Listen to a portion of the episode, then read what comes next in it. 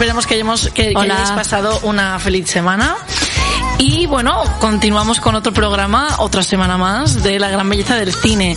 Esta semana venimos a hablaros de un director que es muy especial para nosotras y que creo que todo el mundo le conoce. Es uno de los directores más posicionados ahora mismo, actualmente en, en el panorama cinematográfico y también escribe muchos guiones, ¿no? Él empezó escribiendo guiones. Y hoy vamos a hablaros de eh, Quentin Tarantino, Mr. Quentin Tarantino. Es un programa que nos apetece mucho porque es uno de nuestros directores favoritos que tiene, eh, bueno, eso, nueve películas hasta ahora, que en teoría va a hacer hasta diez y ya está, ¿no? Entonces hoy vamos a dar un repaso de todas las películas y de y de todo en general, ¿no? De su carrera. De su carrera en general. un repaso de su carrera, Entonces, sí. de lo que puede, de lo que puede hacer, de lo que ha hecho, de lo que hará a lo mejor en un futuro, entonces no se, no se sabe, ¿no? Entonces, bueno, vamos a empezar con una, con la primera. Bueno, yo, bueno, sí, yo, tengo, yo tengo que decir que el otro día hablamos de mi director favorito, que es Fincher, pero es que Tarantino está ahí. O sea, están ahí, ahí los Sí. dos. O sea, son, son dos directores que... Me, Fincher es mi, tar- mi favorito, sí, pero Tarantino también... Sí, sí, sí. O sea, son, son Sí, sí, sí. muy a la par. Exacto, no, son los dos son, son de nuestros favoritos, pero yo creo que Tarantino ha marcado un, un lugar especial, ¿no? Sí, En el hombre, sentido de claro. que, no sé, todas las películas, yo recuerdo ver todas las películas, eh, la primera película que vimos que fue Pulp Fiction, oh, pucha, me quedé impactada, ¿no? Pero bueno, vamos a empezar a hablar Mm. con, con Reservoir Dogs, que el otro día en el programa de los 90, eh, en el programa de los 90 eh, hablamos de, de su primera película, el primer, el primer largometraje que hizo, ¿no? Antes, obvio, hizo otras cositas que le salieron mejor o no, pero hizo otras cosas y bueno, Sí. como yo creo que sabe todo el mundo, este hombre empezó en, en un, ¿cómo se dice? En un videoclub, trabajando. Empezó en un videoclub y él estaba ahí, por eso él siempre dice, ¿no? De que él no, no, no ha ido a una escuela de cine, él ha ido al cine, ¿no? Sí. Es decir, Mm. él ha visto mucho cine y él ha aprendido todo lo que pudo en el videoclub y, y se nota mucho que este director, que Quentin Tarantino, eh, ha bebido mucho, ¿no? De todas esas referencias de... De, de- del cine de todas las épocas además, no solo cine contemporáneo, sino cine western y cine de, de todo, ¿no? Y bueno, las primeras cosas que hizo antes que Reservoir Dogs fue un corto llamado Love Birds in Bondage en el 83 y el cumpleaños de mi mejor amigo en el 87. Sí. Entonces son estas dos cortos, estas dos... mm, ¿Cómo decirlo? Eh, Introducción a la, dirección y, es el guionista. Exacto. Entonces, bueno, después de Reservoir Dogs fue el guionista de Amor a quemarropa, gran película, True Romance en inglés, En el y- 93. en el 93 y Asesinos Natos en el 94. Ujú. Entonces también eh, también dirigió un episodio de Urgencias y que dirigió Four Rooms, ambos en el 95. Sí. Que ya, pero ya había hecho Pulp Fiction y Reservoir. Dogs, pero Four Rooms Ahora estamos también... diciendo lo que hizo aparte de películas. Sí. Porque es verdad que estuvo muchos años, creo que desde el 94 hasta el 97 sin hacer nada, hizo eso de urgencias hizo un par de cosas así más exacto, puntuales. hizo- exacto, ¿no? Y hizo los guiones y tal.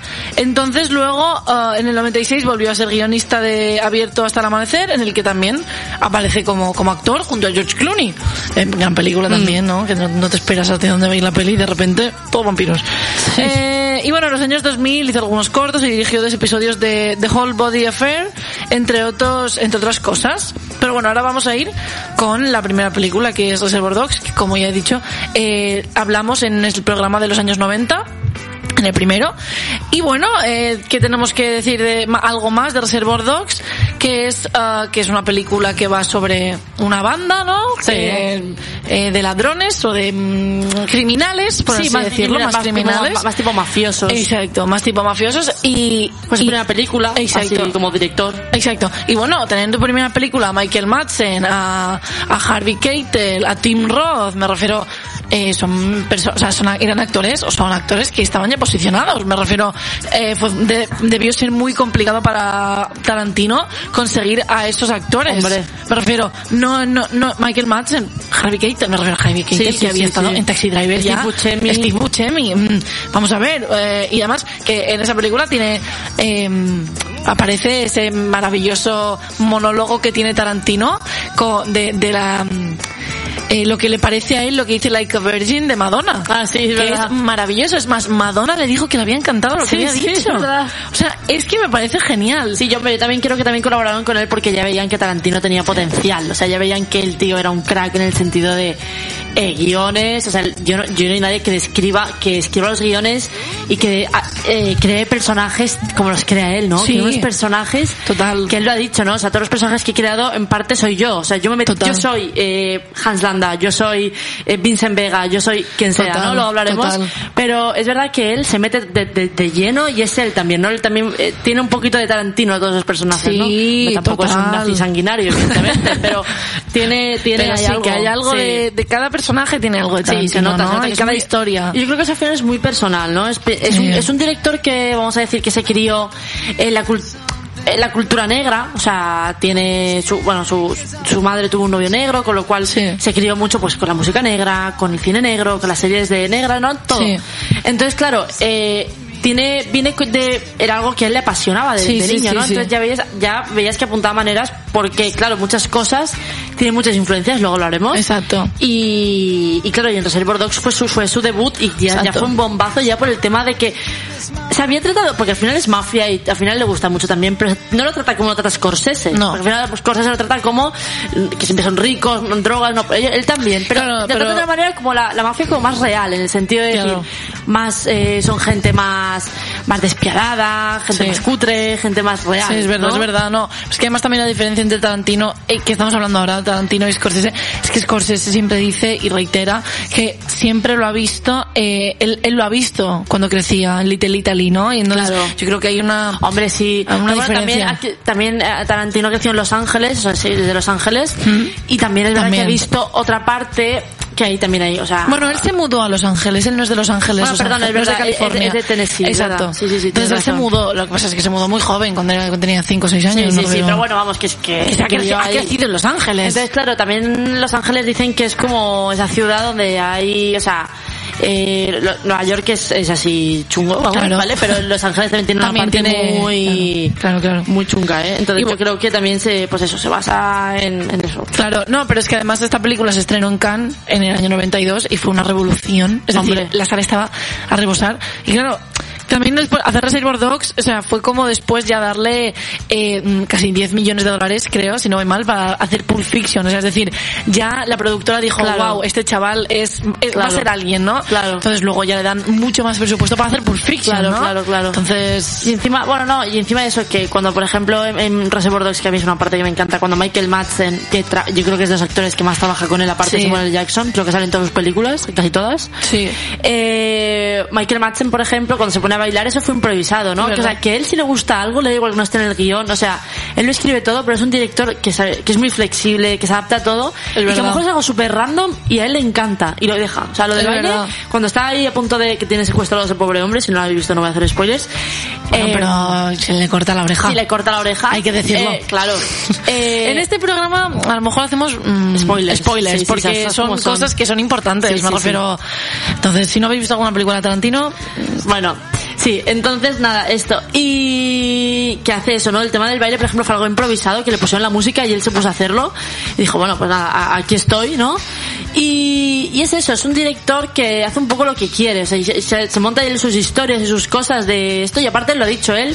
No es que haya hecho muchas cosas, no es que haya hecho cosas nuevas, es que todo lo que él visto él ha- hecho como una mezcla. Exacto, o sea, él hace cosas, se- él se deja, está totalmente, totalmente influenciado por, luego lo diremos, por westerns, está totalmente influenciado por cine, cine de kung fu, Exacto. cine de tal, y mafia y tal. Entonces él está todo eso, gira, y él va haciendo, tiene su propio estilo y hace mil, mil cosas Claro. y lo va mezclando. Sí, sí, sí, totalmente. Sin ningún tipo de, Totalmente, de guion, totalmente, ¿no? totalmente. Entonces con Reservoir, Reservoir es un poco lo que hizo. Y a mí es que lo que más me gusta, a mí de Tarantino me gusta todo, o sea, soy fan, fan número uno.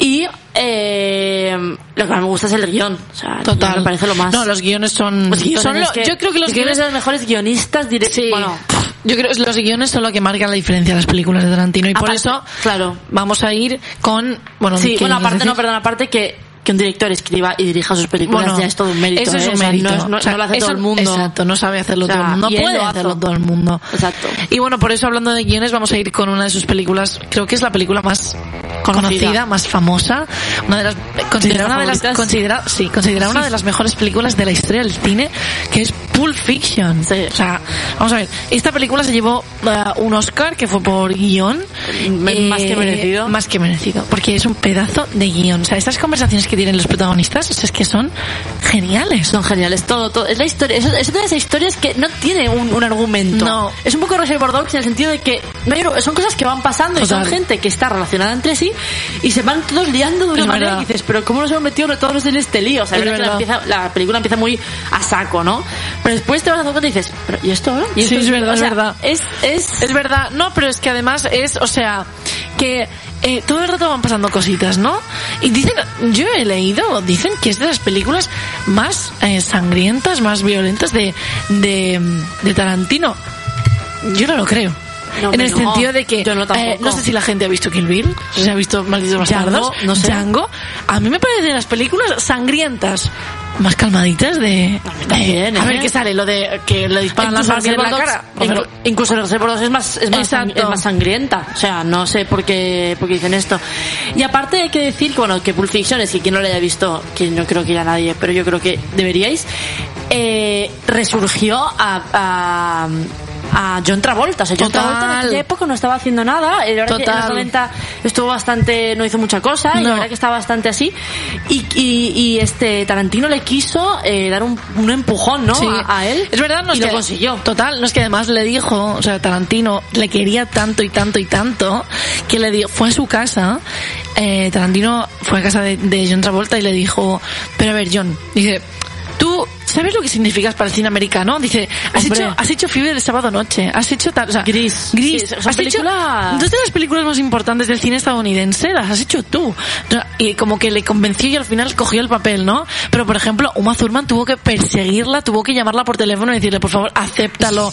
Porque la, la- la- los estudios querían a otras personas, Claro. como por ejemplo a Michelle Pfeiffer. Michelle Pfeiffer. Hombre, también Eh, lo he hecho bien, ¿eh? Que creo. Sí, pero ya después cuando ves a Uma Thurman dices, Sí, pero ya es lo que hablamos, ya es lo que habla, ya es lo que hemos hablado otras veces, que yo creo que be- bebe mucho Pulp Fiction de, de Scarface, ¿no? Del Sí, precio del poder. total. O sea, tiene algo, estoy segura, estoy Total. segura de que Tarantino, la verdad que la historia no es lo mismo, no es lo mismo, pero mm, no es lo mismo, tampoco, vale. pero tiene tampoco. algo, tiene, ti- tiene Exacto. tintes, tiene cositas, tiene detalles que estoy segura de que Tarantino está totalmente basado en, en el precio del poder. Entonces por eso yo que a Michelle Pfeiffer, es verdad que ahora todos tenemos la cara de Uma y, y es con ese pelito y ese, y ese, y ese baile tan famoso, Sí, ¿no? sí, sí.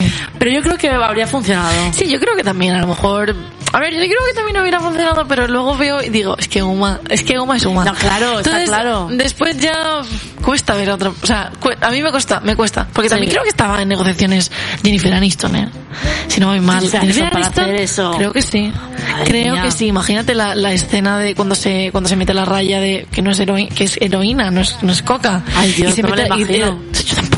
Para es que nada. no me imagino. Es también Uma Thurman tiene una belleza y tiene una una una belleza especial. Total. Entonces le pega para eso. O sea, Total. Jennifer Aniston la veo en ella como muy risueña, Sí. ¿no? De decir la típica la novia de América, ¿no? Es más dulce. En cambio ella la veo, o sea, a Uma Thurman la veo un poco más los rasgos los tiene más marcados. A lo mejor se llama Sí. más porque al final es una yonki y tiene más pinta de yonki ella que de Jennifer Aniston. No, pero no, no, no por eso, sino porque también es una belleza que es muy Tarantino. Es Sí, decir, también. porque no es No es la típica una, belleza. una, no, no Cindy Crawford, no es una No, claro. Giselle no, es una belleza que a mí me gusta mucho, Uma Thurman, la, la adoro, ¿eh? No es una belleza, pero, eh, mar- o sea, como mm, la de siempre, ¿no? No es una belleza, eh, ¿cómo lo digo? Mm, de modelo. Sí, ¿no? sí, es sí, una belleza que eh, es muy es muy guapa y a mí me gusta mucho, pero no es lo que te digo, eh, Giselle Bunchen o lo que sea, ¿no? Pero yo creo que es una belleza que a Tarantino le gusta. Sí, sí, y sí. lo más importante es que le gustan sus pies, ¿no? Porque También Bueno, eso, claro, eso, eso, eso tenemos que decir que los pies es su fetiche, su, Sí. su, y su cosa que siempre Exacto. echan en todos los pies, en todas Siempre. sus películas.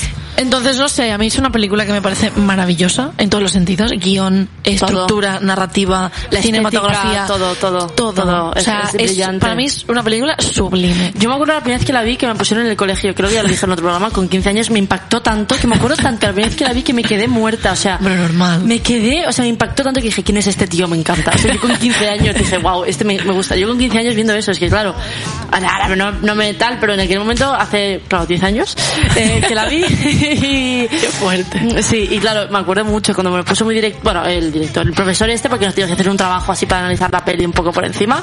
Yo apuntaba maneras. Claro, yo ya, ya apuntaba maneras. Y me acuerdo que me, me impactó muchísimo, muchísimo, muchísimo. Me encantó. No, normal. Es que impacta mucho. Yo también cuando la vi por primera vez, creo que la vi contigo, que, pues, que me quedé en todo. Aparte, bueno, aparte que vamos a, vamos a decir que Tarantino creo que tiene la mejor música. bueno, ¿qué música tiene? eso ¿Qué está música? ya, o sea, es que no se tendría ni que hablar de Cosa eso. que también yo creo que tiene mucha influencia de Brian De Palma. Él ha dicho muchas veces que Brian De Palma para él es una gran inspiración y Brian De Palma también destaca mucho en este tema de la música y tal. Es Y verdad. hay muchos planos, hay muchas cosas que él imita porque le gusta mucho. O sea, es, es una... Totalmente, Es una gran inspiración para él. Bueno, un peliculón. Es También a que... mí me da la sensación de que la música que pone Tarantino se adecua muy bien a los personajes Sí, claro. y, a las, y a las situaciones. Claro, Que claro. eso no es fácil. Es decir, porque tú puedes coger cualquier canción y la puedes poner ahí, ¿no? Sí, sí, sí, Pero sí. no, no. Ahora, por ejemplo, esta canción que estamos escuchando, que es la de Son of a Preacher Man, suena cuando eh, llega Vincent a casa de, de Mia y, claro, da ese vibe, ¿no? De, de Uma cambiándose o arreglándose Claro. y viviendo.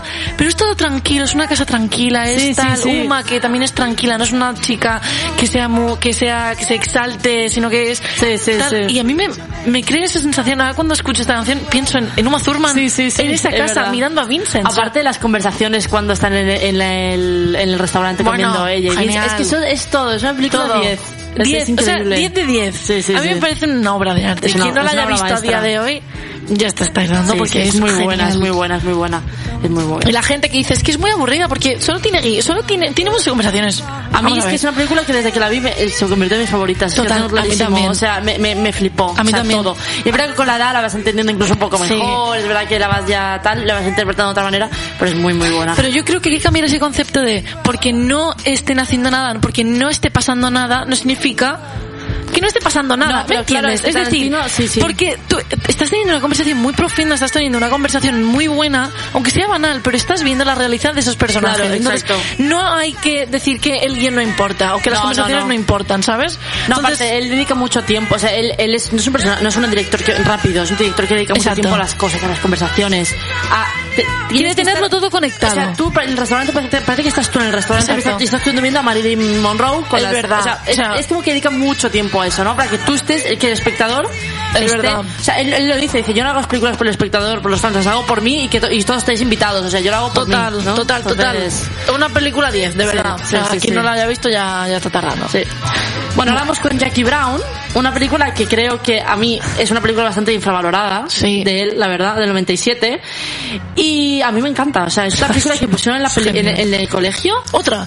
Otra me pusieron, ¿También te pusieron pusieron? Jackie Brown y Pulp Fiction, las dos. Bueno. Y me encantó, o sea, me pareció increíble. Es la primera película en la que vemos la, la fuerza y la independencia de un personaje femenino, ¿no? Sí.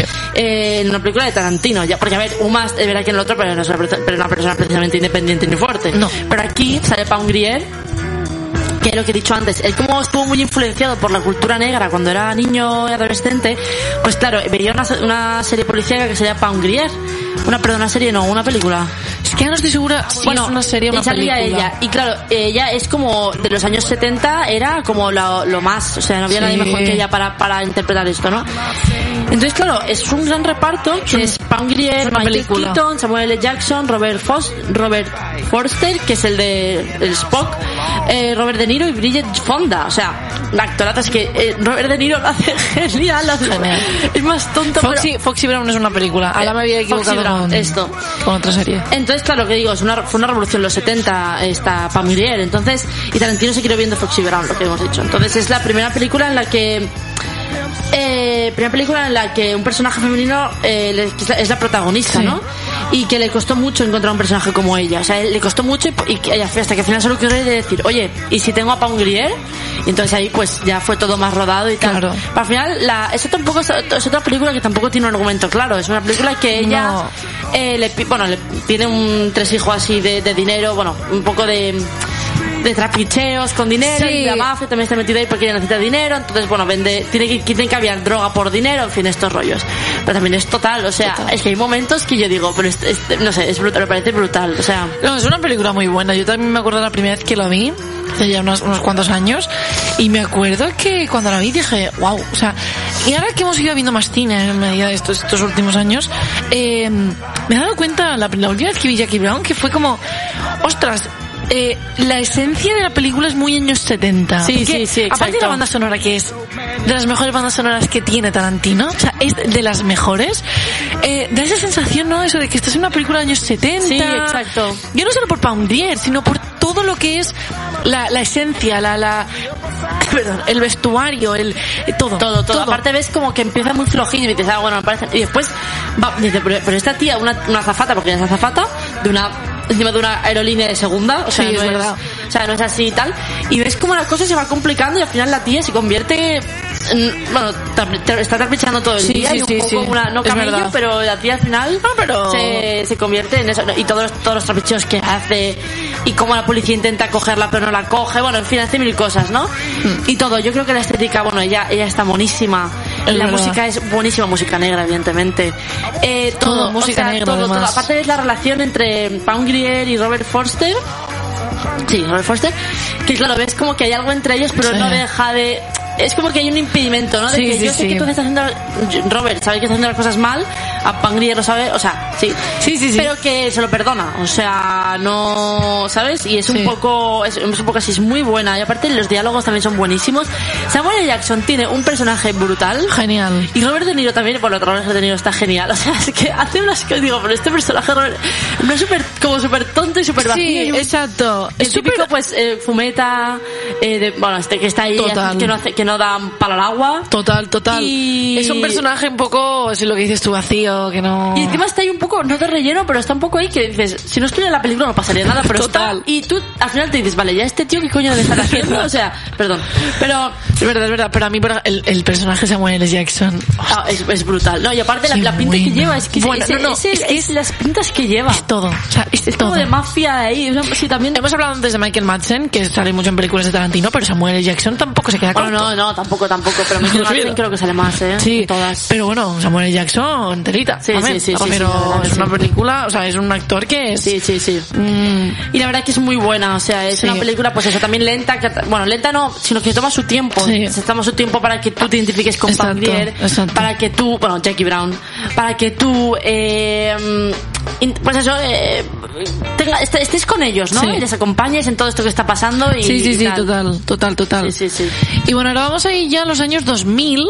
Ya vamos, porque a partir de ahí hizo, bueno, hizo en el 95, como hemos dicho, Four Rooms, hizo Amor a quemarropa, hizo tal, pero luego hasta, no es hasta 2002 que, que no hace um, Kill Bill. Kill Bill 1 y 2. Pero, o sea, en realidad Kill Bill era eh, una película, o sea, Kill Bill 1 y 2 era una película. Lo que pasa es que luego la tuvo que cortar y tuvo que hacer dos, porque Exacto. era demasiado larga y el público pues no le iba a gustar. Entonces, bueno, empezamos con Kill Bill 1, que... que... que... ¿Has visto lo de- Y bueno, empezamos con, con Kill Bill 1, ¿no? Que es la, segunda la segunda colaboración que tiene, um, que tiene con Uma Thurman. Y es una, es un personaje, la, el personaje de la novia que hace Uma Thurman es, por favor, Eugenia. Que sí, que también lo- he visto, pero ya está. Um, y bueno, es la segunda colaboración de, con Uma Thurman. Joder,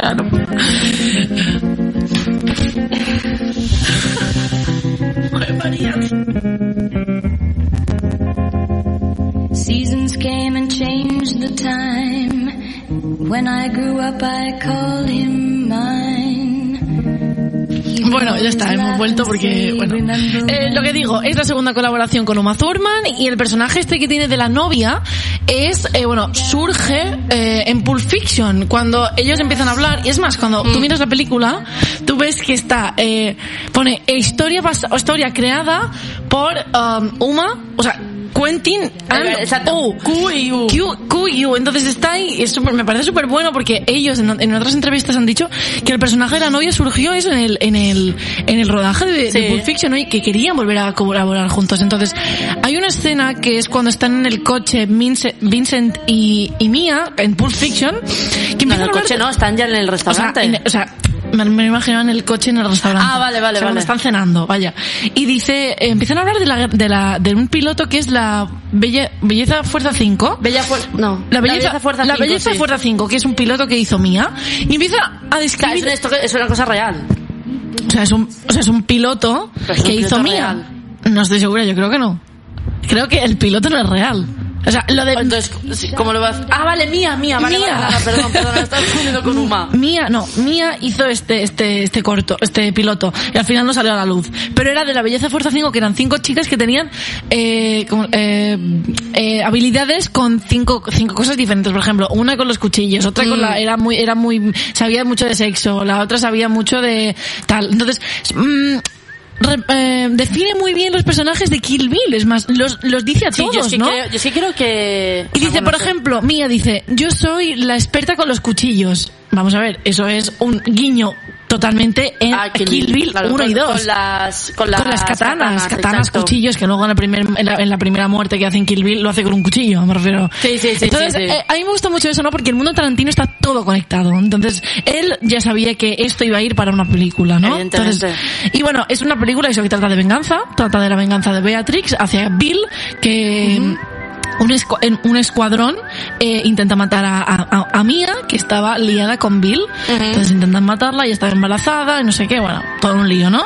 Entonces, Otra mujer súper independiente. Exacto, Otro personaje exacto. súper... Que bueno, que no necesita a nadie, que ella eh, va por su cuenta, que ella sabe conseguirlo todo, ¿no? Eh, por su, por su propia, por su propio pie. Entonces, ah, lo hace todo ella. Es un personaje que a mí me gusta mucho porque es un personaje súper cañero y que tiene las cosas súper claras, ¿no? Sabe lo que hace Sí, y cómo sí, va a hacerlo. total, total. Y le da igual que la gente le pida perdón porque ella va a seguir la, la venganza. O sea, Total, es un personaje que es Es genial. venganza, o sea, aparte de la película es venganza total, Total. pura y dura, o sea, es total. Ot- Aparte que otra vez que hace, hace lo que quiere, o sea, es que hace unas cosas del montaje y todo, todo. los personajes. Hace lo que quiere. Es que hace lo que quiere, Hace lo que quiere. Y es otra película en la que sale, eh, bueno, que Tarantino tiene dos marcas, que es, es, es, eh, Big, Ca- Big Cajuna, que es la hamburguesería, Ah, sí. la hamburguesa, y luego tiene los cigarrillos Red Apple. Sí. Y aquí ya sale otra vez, porque Mia en Pulp Fiction fuma cigarrillos Red Apple, y aquí sale una valla publicitaria cuando está um, Beatrix en el aeropuerto Exacto. de Osaka, está un, un anuncio de los Red Apple. Exacto. Entonces, bueno, eh, hay mucha influencia, mucha, toda la influencia es de cine japonés, sobre todo, porque estamos hablando de películas de Kung Fu, Exacto. películas de... Todo esto que a él- a él le encanta, o sea, todo, lo ha todo, dicho mil todo. veces. Eh, podemos hablar de, de Rashomon, podemos hablar Todo, de todo. toda la película, toda la, eh, co- eh, toda la cultura japonesa en general, ¿no? Y se ve que se nutre mucho, bebe mucho de todo eso, ¿no? Tarantino, que sabe mucho de todo, pues se tuvo que informar mucho de cine japonés, ya que le gustaba mucho. Además que sale David Carradine, que Ah, es, sí. que es eh, Bill en esta película, que hizo una serie en los 70 que se llama Kung Fu, por el que más o menos se hizo muy famoso, ¿no? Entonces, coger a esa persona que hace de, de, de una diestra, porque la diestra, ¿no? Es decir, es la diestra a Uma, por, Sí, a, Beatrix, la diestra para ser la, la mujer más letal del mundo, como se la considera en Kill Bill, y coger a David Carradine me parece genial. O sea, Hombre, claro, o sea, es que es todo el rato haciendo referencias, o sea, dice, es que Exacto. no se puede coger a nadie mejor, o sea, aquí puedo coger a alguien mejor que a David Carradine para que me haga esto. Exacto. O sea, alguien que fue un icono en los 70, Exacto. ¿no? Para que para hacer esto. Es que todas estas cosas son de- es, un, de- es un director de detalles. Y estas cosas las tiene muy en cuenta. Exacto, él. exacto. Sí. Entonces, bueno, yo creo que es una de las mejores películas de los años 2000, eh, al menos de los principios, porque es, eh, aparte que es muy, o sea, es decir, es muy difícil hacer una secuela que sea buena, pues lo consiguió. Es Pero- decir, es que la segunda parte es espectacular. O sea, se vale que es una película, son do- es una película en, en general, ¿no? Ven, Pero- Aquí voy a salir Michael Madsen, ¿Eh? las dos. Exacto. En en aquí en la segunda vuelve a salir Michael Madsen, sale... ta- Bueno, es que es una película tan buena la segunda, cuando Sí, la tío. entierra viva. Vamos a ver, que la entierra viva. O sea, Sí, pero mira cómo le enseña a hacer todo eso Sí, para salir. es O sea, verdad, o sea- es, es como inmortal, es un personaje inmortal. O sea, Total. no se muere, no se muere. o sea, se a la marea. le meten una, una, una bala en la cabeza y, aún Y sobrevive. vive. Y encima embarazada. Y vamos a hacer spoiler, y el bebé vive. O sea, y al fin y al cabo ve a su bebé, o sea, que pasan cuatro años y la ve viva. O sea, Sí, sí, sí, sí, Es que es inmortal fuerte. todo. O sea, la tía la entierran viva. Le Sí, meten sí, una, dos balas de sal en los pechos. Michael Madsen le mete dos balas de sal gorda en los pechos y la tía sobrevive. Sí, sí, O sea, sí, sí. No hay manera de acabar con esta mujer. Y aparte, Ah, sí, aparte que está todo el rato jugando, Inclilo hace mucho con el flash, eh, flashback, Sí. el presente, eh, lo que hemos dicho otra vez, conversaciones se toma su tiempo, eh, las historias, o sea, y, y, o sea, y el tiempo es el tiempo, ¿no? Y para acor- acortárnoslo nos cuenta una historia. Es verdad. ¿no? De repente está, por ejemplo, cuando ya tiene, cuando ya está cuatro años en coma Es y, y está, y está en la, la coñoneta, eh, que gran, gran traducción, por cierto, los doblajes de oh. Tarantino son buenísimos. Gran traducción, la coñoneta. Eh, cuando está ahí intenta levantar el pie, pues ahí te va contando una historia, porque vas a estar tres cuartos de hora viendo cómo está ella moviendo el pie, ¿no? Entonces ahí, pues te cuento una Verdad. historia. Es que no sé, Es genial, cosas- es genial. Esa, esa escena es genial porque, claro, lo que dices tú, ¿no? Va, está mm, 14 horas para mover un dedo. Pues claro, lo que hace, pues mira, para ya, para acelerar el proceso te cuento de quién Exacto. es Orenishi, ¿no? O sea, Exacto. es todo, es todo así todo el rato. Es, narrativamente es simplemente Es brutal. genial. es. O sea, sí que es muy violenta, ¿eh? Esta sí que Es muy violenta, es muy sangrienta. Sí, sí. Y bueno, y eso, que aparte que tiene lo que hace, hace que tiene mucho un montón de zoom in, zoom out. Todos los efectos. Eh, todo. O sea, todos los efectos que podéis imaginar los tiene Tarantino. O sea, da igual, da igual. aparte ¿no? que los hacen bien, o sea, no chapuza, Sí, exacto, bien. exacto, exacto, exacto. Muy bien. Bueno, ahora ya vamos a por otra, ¿no? En el año 2007. Si quieres presentarla tú. Es verdad que Death Proof, de todas estas que hemos hablado, María y mí nos consideramos que todas nos gustan, o sea, todas son películas. Y es verdad que esta también está muy bien, pero ya no, es decir, está bien, pero no, no, está, no, no están nuestras favoritas, la verdad. No, pero y aparte bueno. ya que- es muy diferente de todo lo que ha hecho Tarantino anteriormente. Exacto. Y otra vez es una mujer, es otra película donde salen mujeres totalmente independientes, que bueno, que pasan de todo, ¿no? Y que son mujeres independientes fuertes que un hombre, un hombre psicópata les está siguiendo. Sí. O sea, se, se obsesiona con ellas y les sigue y, y esto, ¿no? Y entonces pues es eh, ¿Qué haces? O sea, entonces, ¿qué pasa? Que tú ves durante toda la película que lo único que hace es. Eh, eh, bueno, hay que decir que yo lo quería decir que que, por ejemplo, en Tarantino, o sea, o sea perdón, en Tarantino, Tarantino. En, las películas de Tarantino hay mucha presencia de coches. ¿Por qué? verdad. Porque en Death Proof eh, es algo especial, porque estos ratos nos, nos vemos todo el rato en una carretera Verdad. con ellas, como el, bueno, no voy a hacer spoiler, porque es así que a lo mejor no es más probable que la, la hayáis visto. Sí, es verdad. Pero, eh, ¿cómo están persiguiendo? En plan, ¿cómo dicen, vale, tú nos sigues, te vas a seguir nosotros a ti? Exacto. Y están todas las películas siguiéndose unos a otros. Y entonces ves como eh, la cultura americana es muy importante el coche. O sea, hay dos culturas de, América, de América que son la cultura de la televisión y la cultura del coche. Es, ahí es como lo más. Sí. No es como aquí que la gente se mueve más en metro o en transporte público, ahí no es tan común. Con lo cual, Tarantino, el tema del coche es una cosa que él tiene muy presente. Y en Death Proof especialmente. Es verdad, es verdad, es verdad. Entonces, eh, ¿qué pasa? Que te ponen cochazos, porque en todas sus películas salen cochazos. Y, y esto, ¿no? Entonces, ¿qué pasa? Que te ves cómo van a destrozar cochazos todo el rato. Es verdad. Pero con tal de, de que al tío no, no quieren, eh, no le quieren por en medio, ¿no? Es verdad. Y bueno, esta película también sul- sa- su- surge de, de que Zoe Bell, que es la actriz que hace doble de Uma Thurman en Kill Bill, le, eh, bueno, Tarantino le dijo que bueno, que le guardaría un papel protagonista a ella. Y surge más o menos de esa eh, promesa que le hizo, ¿no? Que al final Zoe Bell es la rubia que, que es la protagonista de la película, que es una stunt woman, es una especialista. Sí, sí, sí, ella en la vida real es una especialista. Entonces, ha, ha- ha ido saliendo en otras películas, por ejemplo, sale en una vez en Hollywood también. Entonces, eh, sale de eso más o menos la peli, ¿no? De esa promesa que le hizo a, a Zoe Bell, que es una película que te digo, como has dicho tú, a mí me gusta. Es una No, película... está bien, está bien. Lo que pasa es que ya es, es más diferente del resto, ¿no? Sí. Y bueno, yo creo que tiene mucha influencia de El Diablo sobre Ruedas de Spielberg, Sí, del 71, que es la total. primera que hizo más una serie, más una película más de serie B, pero que es muy buena y te Total. engancha mucho.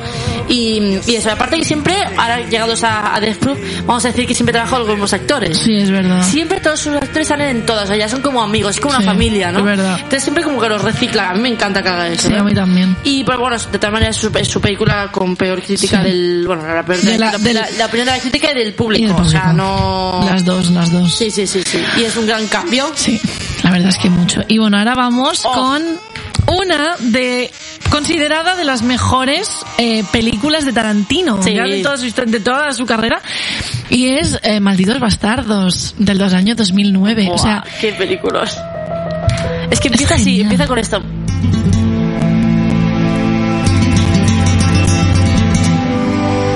es empieza así. Es genial. Y sí, es bueno, decir, mejor.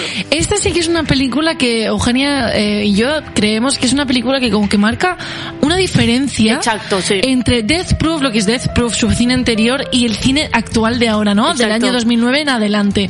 Entonces es una película que es eh, la historia contada de los nazis, ¿no? Perdona un momento, yo Sí. también pienso que también ya tenía como más presupuesto. O sea, o sea que Kill Bill ya tenía, ¿eh? Pero aquí ya es como un Tarantino más diferente, a lo Sí. mejor como más adulto, a lo mejor como más...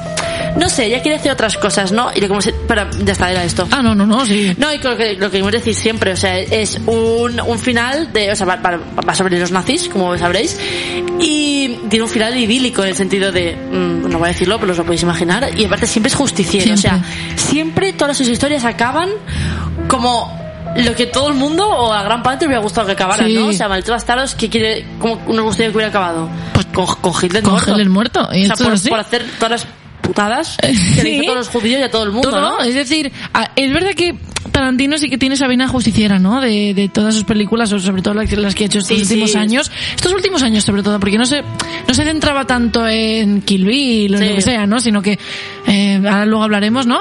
Pero, por ejemplo, a mí lo que me encanta de, de, de, de Malditos Bastardos son los personajes, o sea. bueno, bueno, bueno, es bueno, que son bueno. los mejores personajes que tiene Yo de, creo- de, la de- sus películas. Yo creo que también, es más, Hans Landa, que es Christoph Waltz, que ganó un Oscar, su primer. Oscar lo ganó por, por esta película, que lo hace, bueno, lo hace, lo hace, es un, es un, es un- bueno, aparte, él quería que todos los actores fueran de, este- bueno, alemanes o franceses, en plan originales, o sea, Exacto. no quería que fueran, y Christoph, y Christoph Waltz es ale- alemán. Entonces, claro, como buen alemán, así muy cuadriculado, muy no sé qué, y lo hace, es, Lo hace genial. es de los mejores villanos que creo que hay en el cine. Es más, Tarantino dice que es su personaje, es el Sí. personaje que más le gusta, de todos los que ha creado. Exacto, pero es que además tú y yo ya hablamos en los años 80 de cómo ese villano ya no es el típico villano tonto. No, no, no. exacto. O sea, este villano es el típico villano inteligente, cabrón. Claro, es un coronel. Cabrón, pero listo, me Sí, refiero sí, de sí, que se las sabe todas. O sea, va a actuar según su conveniencia. Es decir, yo voy a hacer esto porque a mí me, me, me, me,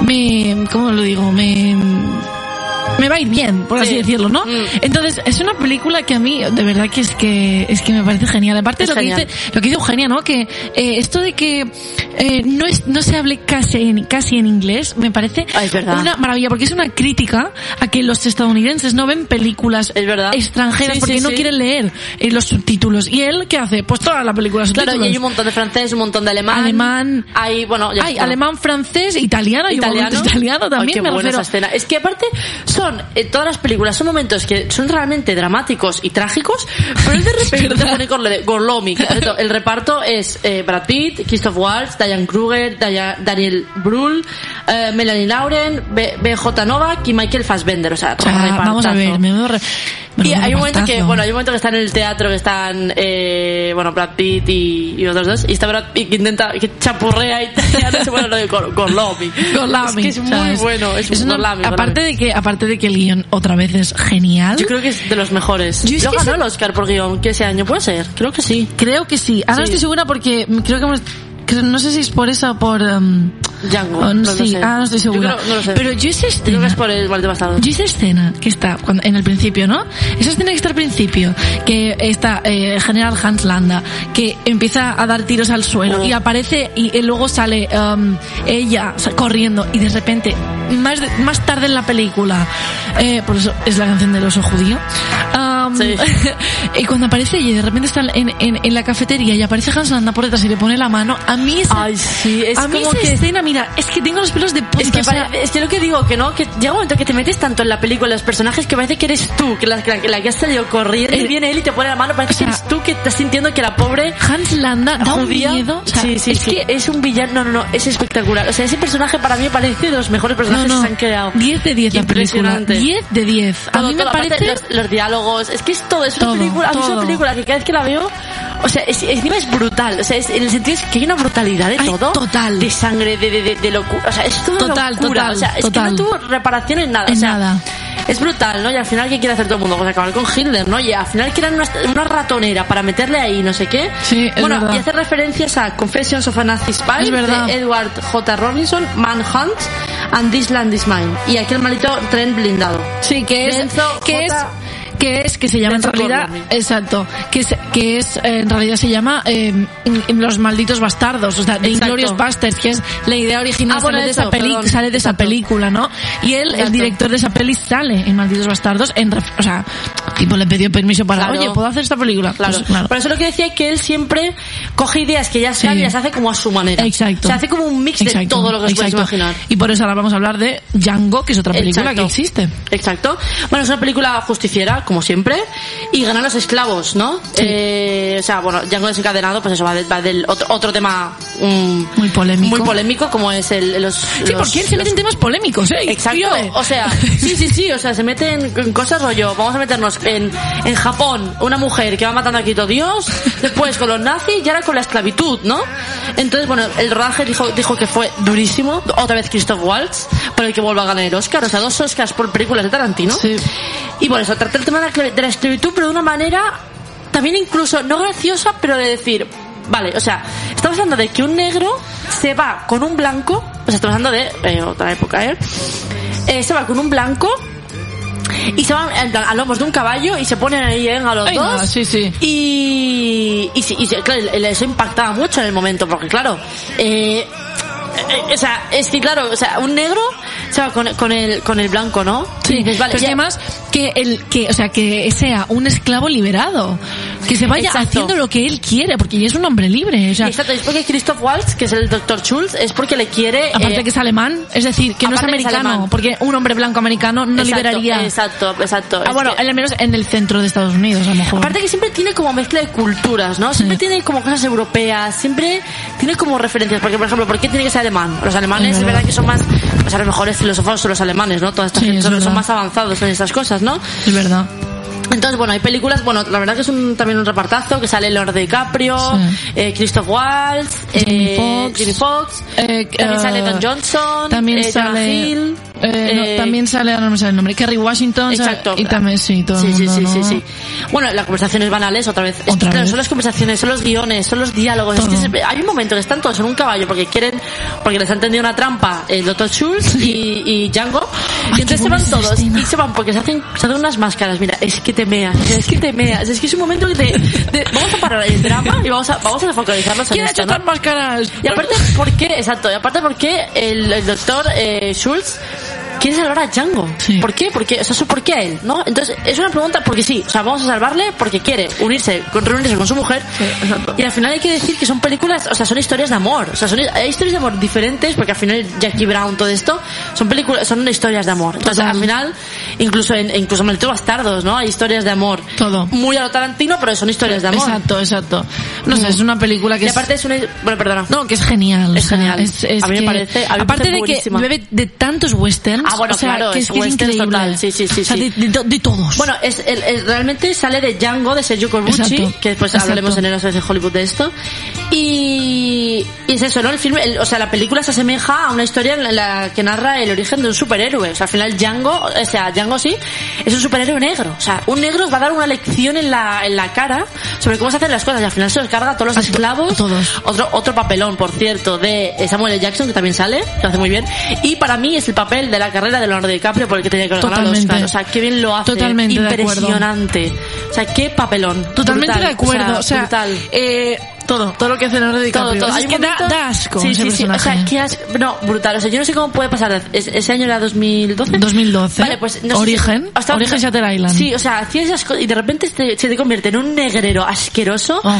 Bueno, aparte cómo te lo presentan, es- aparte tardan en aparecer Django. Sí. O sea, Calvin, que es el personaje de Leonardo DiCaprio, brutal. O sea, me parece el mejor, el mejor, el mejor de los mejores papeles de su Yo también carrera. lo creo, yo también lo creo. Lo tengo bueno, es una película que creo que también todo el mundo, casi todo el mundo ha visto. Sí, Y- Django es, muy famosa y aparte la música otra vez. Sí. Es que es, es todo, o sea, y, un- y aparte que es un western a lo Tarantino, o sea, lo hace, su- Exacto, lo hace su manera exacto. y dice, vale, te quiero que un, que un negro sea un héroe y aquí está. Y, Exacto. Y sí. No, pero estuvo no, ganó el Oscar por esta película, por Django, por Malditos Bastardos estuvo nominado, pero ah, no vale, ganó. por el de guion. Exacto. Ah, vale. Ganó, tiene dos Oscars por guion, uno por Pulp Fiction y otro Ah, vale, por, vale, por Django. Django. Y bueno, ahora vamos a ir con otra película, Los que Odiosos es ocho. Los Odiosos 8 del 2015. Bueno, esto es una película que Y hemos visto y bueno, es como la que menos nos gustan todas las de Tarantino, ¿eh? O sea, somos fans incondicionales. Lo que pasa es que esta es la... mm, como la más flojilla. Sí, no no sé, es es como que- flojilla, es como que sí. es- no es como Django parte 2, No, pero, es un poco rollo western también. Sí, exacto. Es un poco Bueno, western. Todo bebe de westerns total, de Bueno, bebe sí, del feo, el, el bueno, el feo y el malo, bebe de, de los siete magníficos, Todo, todo. bebe de todo esto, ¿no? Entonces, estamos hablando de una sola localización, de Exacto, una es lo cabaña. que te voy a decir. Eso también lo hace mucho, muchos, porque por ejemplo, en, o sea, en, en, en, en Pulp Fiction no, pero hay momentos en los que es verdad que estás solamente en un sitio, o sea, Sí. en, en, en por ejemplo, Le en gusta, Bastardos. le gusta estar confinado. Sí, exacto. En Malditos Bastardos al final donde nos pasamos más tiempo, en el cine, es donde pasan las cosas más importantes, en el cine. Sí, ¿no? le gusta ella. mucho estar en un sitio a Tarantino. Exacto. Le gusta que y no... aquí lo, lo hace Sí, mucho. aunque esté en la nieve y todo eso, pero pasan a un sitio y bueno, van pasando diferentes cosas, ¿no? Sí. Y la verdad es que es eso, que nosotros como que no nos... O sea, nos gusta. Nos gusta, pero es verdad que salen los actores, todos los actores más conocidos, los que más le gustan a él. Sí, es verdad. Están ahí como una, es como una reunión de todos los actores con los que ha trabajado desde que la es carrera. verdad, es verdad. Y, y eso, ¿no? Eh, se autorreferencia constantemente. O sea, es, pero bueno, eso lo hacen en todas sus películas. O sea, se referencia constantemente.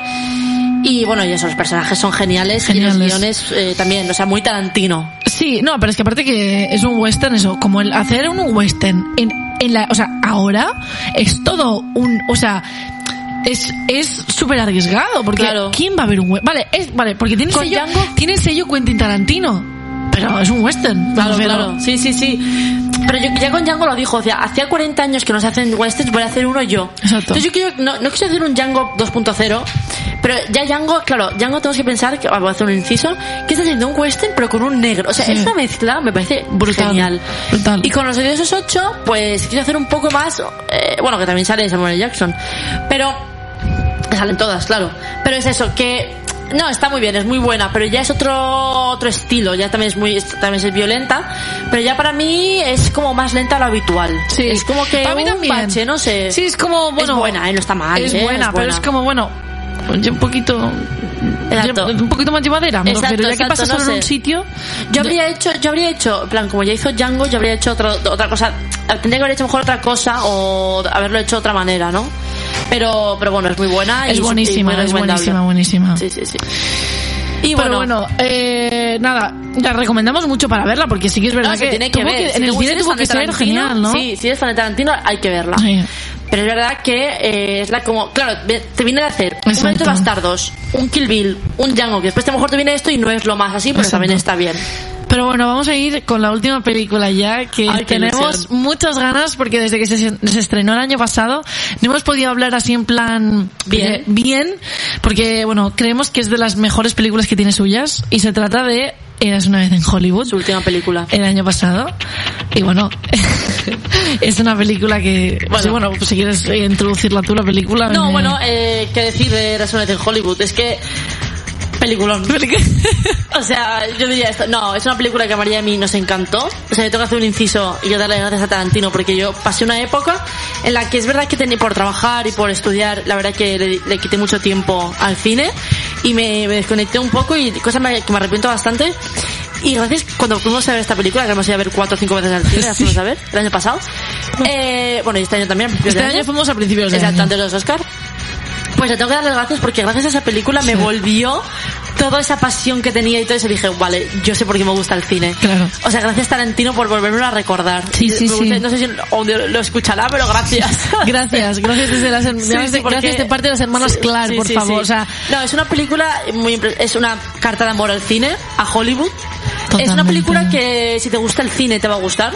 totalmente. O sea, es una película que es eso, que no es para todo el mundo. Exacto, es lo que te iba a decir, no es para todo el mundo. O sea, Mm. esta película yo la he recomendado a gente, amigos, eh, me han dicho, es más, han perdido el tiempo en decirme, es que no me ha gustado.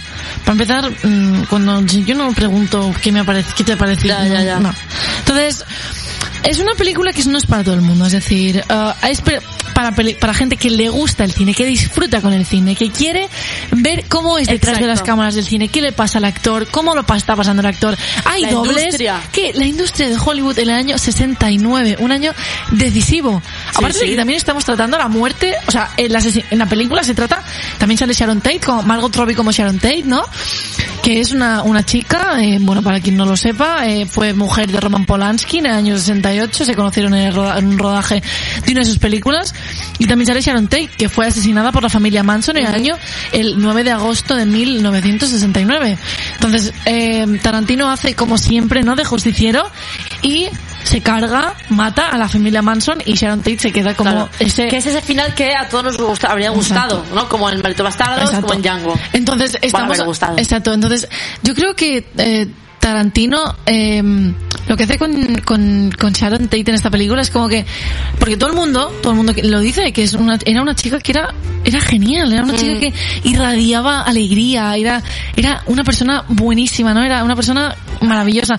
Entonces, yo creo que Tarantino lo que quiere hacer en esta película es como elevarla un poco, ¿no? Decir, mira, Un- un Sharon homenaje. Tate, un homenaje total. Y me parece precioso. Sí, o sea, sí, sí. yo la escena, la- las palabras que más me, me parecen más tiernas de la película es cuando, eh, cuando, bueno, Cliff y su perra matan a los, a los de la familia y le dice, o, Rick um, se va a casa de Sharon Tate, ¿no? Le- está con Jay Sebring y no sé qué, le dice, eh, sí, conoce a, a- a Sharon Tate. Y Sharon Tate está a- por un telefonillo que no ni aparece y le dice, ¿cómo estás? ¿Estás bien? Y es como, es tan tierno Sí, porque sí, es que sí, es como, sí. apar- Sí. a- de todo lo que ha pasado, Es bueno, de todo lo que tuvo que pasar Sharon Tate, la pobrecita el día, en la noche de su muerte, es como un homenaje tan bonito. Sí, la verdad que es muy bonito. eh, a mí me trata parece con mucha ternura tierno, sí. y es muy, muy tierno y todo. Bueno, es una película que amas o odias, o sea, no hay un término medio. No. O sea, yo creo que te gusta el cine, te va a gustar. Y, y eso, ¿no? Y lo que he dicho es una carta de amor, o sea, es que no, no hay un término medio. No es un- Aparte vamos a hablar del reparto, o sea, Ah. repartazo. Estamos hablando de que ha juntado a Brad Pitt y a Leonardo DiCaprio. María, Ah. yo soy, para mí son mis dos actores, o sea, a mí Brad Pitt es que para mí es, no nada, nadie mejor. O sea, para mí, no sé, es que es lo más para mí. Y Leonardo DiCaprio, genial. o sea, es que los ha juntado, podemos compararlo a Paul Newman y Robert Redford. Totalmente. de- del cual también soy muy fan, de mi querido Robert Redford. En eh, Dos hombres y un destino, ¿no? Bueno, o en el golpe. O en el golpe, exacto. Bueno, Margot Robbie, eh, Al Pacino. Bueno, no olvidéis que sale Al Pacino, o sea, ojito. Pero es que más el Pachino sale. Encima, Este año cumplió el Pacino ocho- 80 años, vale, pues es... o sea, ocho- ocho. No, ha cumplido 80, bueno, pues esto le debió grabar con 78. Bueno, está... No, no, impresionante. Están todos tan guapos. O sea, es que es una película que estéticamente es maravillosa. Es una película que es que todos, bueno, Bueno. menos Dakota Fanning, la pobre, Sí. está la pobre bueno, que- sale Bruce Dern, Michael Ah, Madsen sí. otra vez, evidentemente, Dakota Fanning, Luke Perry y Maya Hawke, que es ¿Sí? la hija de... Eh, De Uma Thurman. de Uma Thurman, Y que Ethan de- Hawke. en, aquella, en aquella época era muy común que los hijos de los actores Exacto. hicieran películas y demás, ¿no?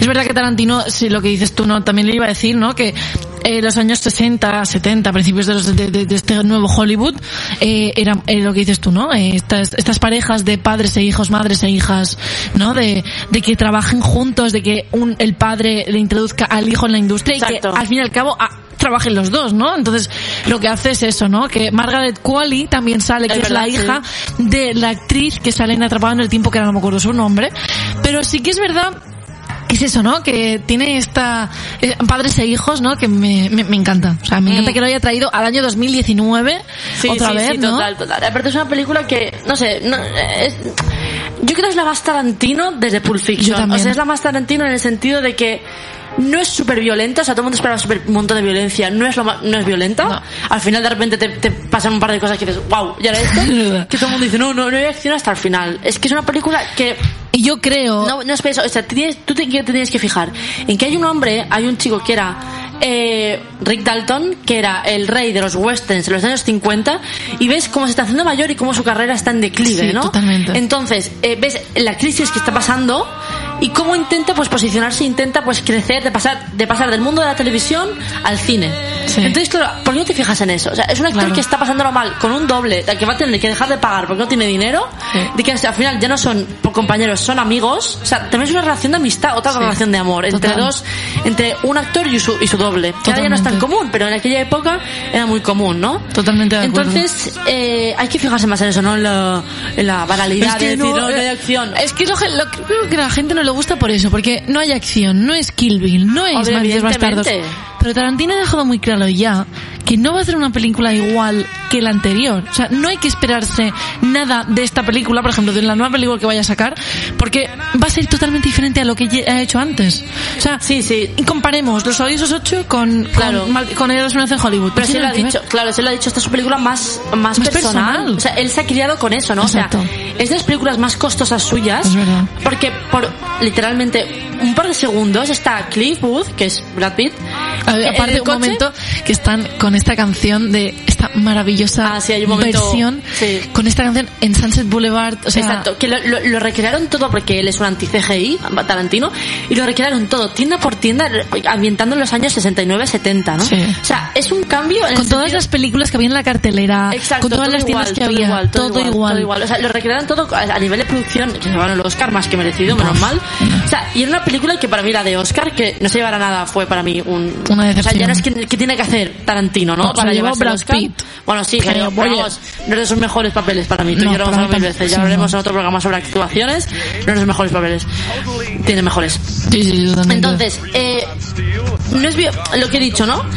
Entre las conversaciones, esas conversaciones entre lo que digo, ¿no? De un tío que está, cuando dice, don't cry in front of the Mexicans, todas estas Qué cosas. bueno. Son cosas que, claro, ves el- te, tiene- te puedes identificar con Rick en el sentido de decir, coño, que ya no soy bueno, tío, ¿qué Sí. voy a hacer con mi ¿Qué vida como actor? Quiero, quiero pasarme al cine y, y va, a coger cualquier papel y va a hacer, va, va a poner a hacer spaghetti westerns para, solo para mantenerse en la industria, ¿no? De el tío no, no lo quiere hacer, pero lo tiene que hacer para salvar su carrera. Exacto. Entonces son problemas que en la industria deben existir y existen, pero y lo, estoy transmitir de una manera muy guay. Los años 60, 70, ¿no? De decir, vale, esto pasaba y sigue pasando. Sí, sí, sí. Entonces, sí, claro, sí. vemos a un tío pues que lo está pasando realmente mal. Totalmente. O sea, y otro que está a su lado porque es un amigo fiel, que es Cliff, que es Brad, y que está ahí a su lado siempre. O sea, va a estar siempre a su lado, ¿no? Es verdad, es verdad. Y también yo creo que una cosa, un detalle muy importante es que están todo el rato fumando. Que eso era muy común en, los- en el cine de los 60-70. Es verdad. Bueno, hasta hace relativamente poco, pero en aquella época fumar tanto era muy, muy, Es verdad. muy común. Sí, aparte, que, bueno, Tarantino hizo, ah, bueno, también quería decir una cosa, que Sharon Tate, bueno, la Margot Robbie, ¿no? Eh, hace Sharon Tate, lo hace mm, genial. Ah, y su- la hermana de Sharon Tate le dio las, le dio joyas de, de. Sharon reales, pues para que lo llevara en la película, ¿no? Para que en algún sentido ella como es que estuviera presente, ¿no? Exacto. Y me parece una cosa súper bonita, ¿no? En el sentido de que, mira, te doy las joyas, sí, te las sí. presto para hacer... Y el- veías, claro, y también te enseña un poco la vida idílica que está viviendo Sharon, Sharon Tate en, en Los Ángeles. Entonces, claro, dices, qué pena que todo acabara así, ¿no? Y qué bien que él acabe de esa manera, ¿no? En el sentido Sí. de... A mí es una película que realmente me, me, me encanta. O sea, es A una mí carta llegó-. A mí, lo que digo, es una película muy... que me volvió a despertar esa Sí. ansia gracias a él, de verdad. verdad. Y, y todo, están todos, están todos geniales. O sea, el Pacino está impresionante. O sea, hace, hace como de un ejecutivo y claro, hace referencias, hace referencias a lo que he dicho.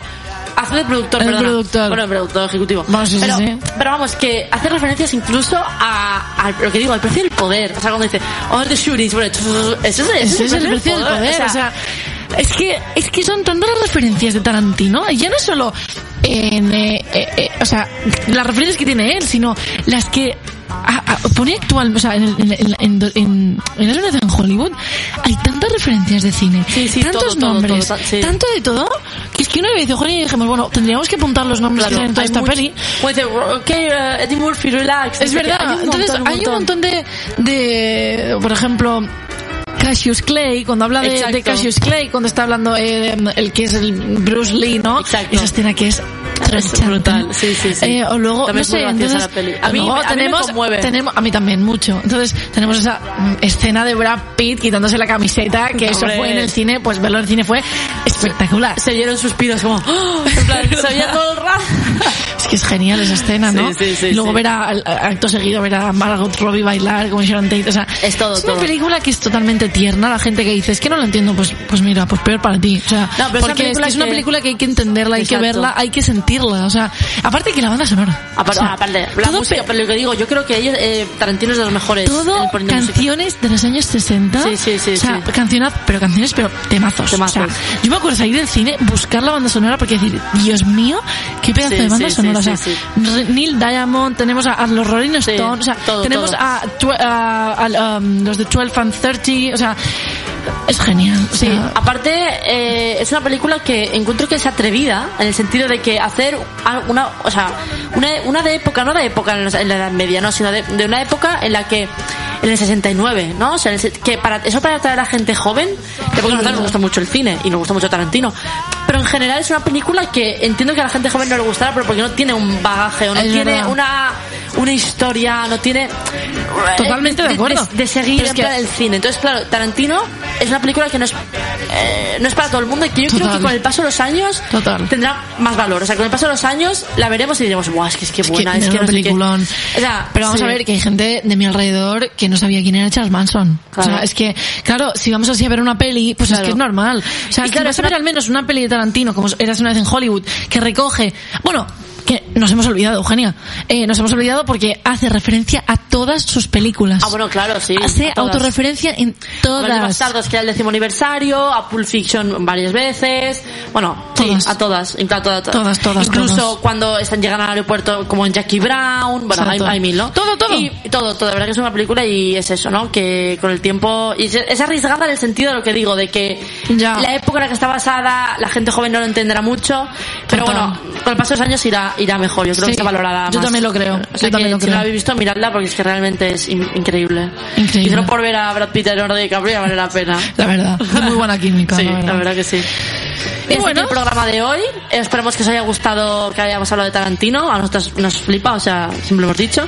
Y que si no habéis visto alguna de sus películas, que las veáis, porque vais a aprender muchísimo sobre favor. cine, sobre, sobre películas y sobre el propio Tarantino y sobre guion. Sobre todo, Sí. la industria en general. Bueno, pues nada, nos vemos la semana que Sí, viene con otro cine. programa. Id al cine, por favor.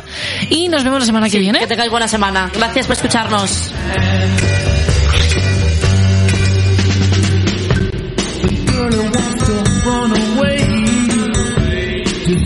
that you had a day.